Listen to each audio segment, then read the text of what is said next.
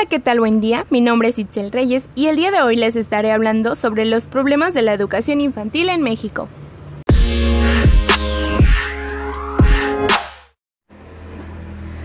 Los problemas y retos de la educación inicial se pueden establecer en dos grandes títulos.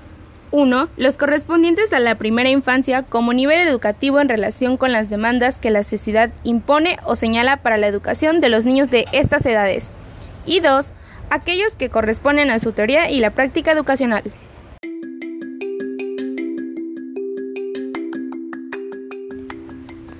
Hoy en día uno de los principales problemas que se enfrentan en México es la falta de recursos para el mantenimiento de los programas educativos existentes que posibilitan atender de manera suficiente las necesidades de cobertura y de mejoramiento de la calidad de este nivel educativo.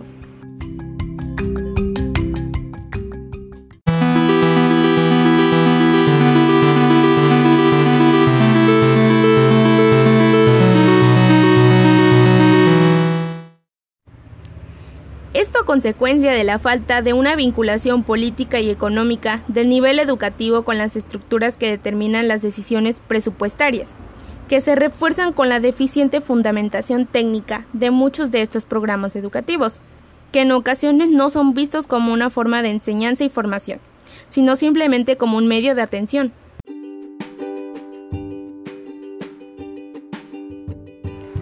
La aceptación de modelos pedagógicos no pertinentes culturalmente ha sido otro de los problemas serios que enfrenta la educación de la primera infancia, ya que esto ha sido un factor que ha influenciado en la falta de credibilidad para las posibilidades de la educación de la infancia.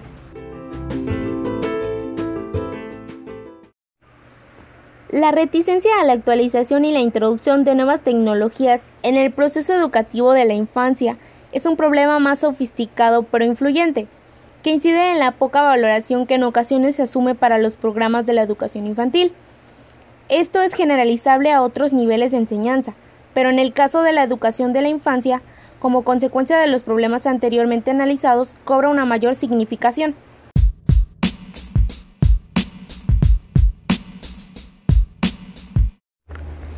La falta de articulación entre los diferentes sectores que desarrollan programas de atención a la infancia es otra problemática relevante que hace que en ocasiones se dupliquen esfuerzos, se sigan líneas divergentes que no tendrían por qué serlo o se desconozcan lo que se hace en cada sector.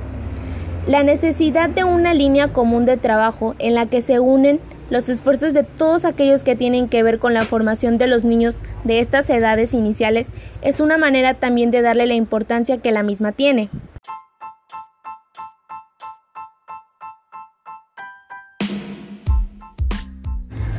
Sin embargo, hay que tener presente que la calidad no puede perderse como resultado de la activación de modelos de bajo costo o tratando de ampliar la cobertura de modelos ya probados. El argumento de que los esfuerzos han de dirigirse al aumento de la cobertura antes de comprobar su calidad pasa por alto el hecho esencial de que sin calidad se han de incurrir posteriormente en más gastos, bien para mejorar la escolarización o para remediar lo que se ha hecho de manera deficiente.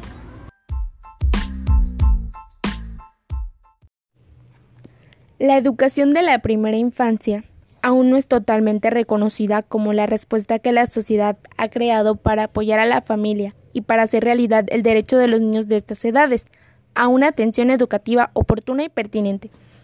Acorde con los planteamientos de la educación permanente, debido a ello, aún en algunos países altamente desarrollados en los que se supone que exista una mayor profundización de los criterios teóricos que fundamentan este nivel educativo, se le sigue concibiendo como una preparación para la escuela o una inversión social en apoyo de otros programas, cuando el objetivo principal de esta educación es garantizar el máximo desarrollo de todas las potencialidades físicas y psíquicas de los niños de estas edades, y a su vez posibilitar que los mismos vivan esta etapa de manera plena y feliz.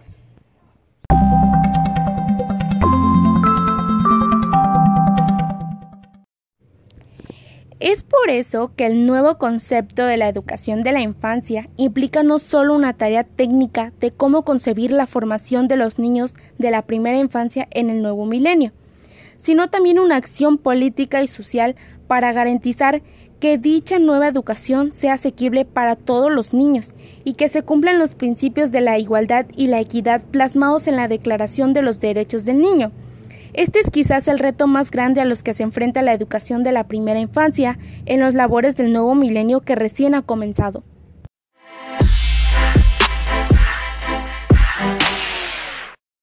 Para dejar más en claro el tema de los problemas de la educación infantil en México, me tomé la molestia de pedirle a la licenciada en educación Vianey Ramírez Hernández dar su aportación sobre este mismo. Gracias, Itzel.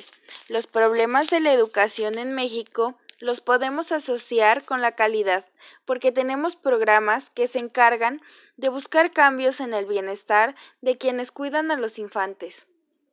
Aquí caben programas de apoyo a las familias, tanto económicos como de salud, y apoyo psicológico. También buscan cambios en el conocimiento y las actitudes de aquellos que cuidan a los niños. Esto puede lograrse por medio de programas de educación para padres y madres. Y otros a cargo de brindar atención, por ejemplo, maestras, maestros, enfermeras, médicos.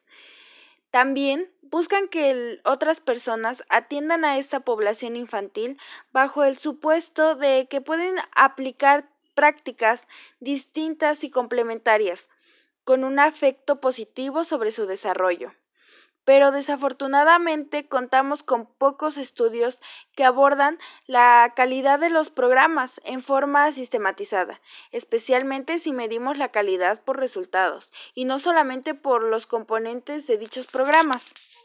Si partimos del supuesto de que los programas de atención a menores de 4 años deben servir a las familias como tal y no solamente a los niños y niñas, es evidente que todavía hay mucho por hacer. Bueno, sin más que mencionar, quiero decir que la educación es muy importante y más la educación a los pequeños, ya que ellos serán las futuras generaciones que nos representen. Gracias.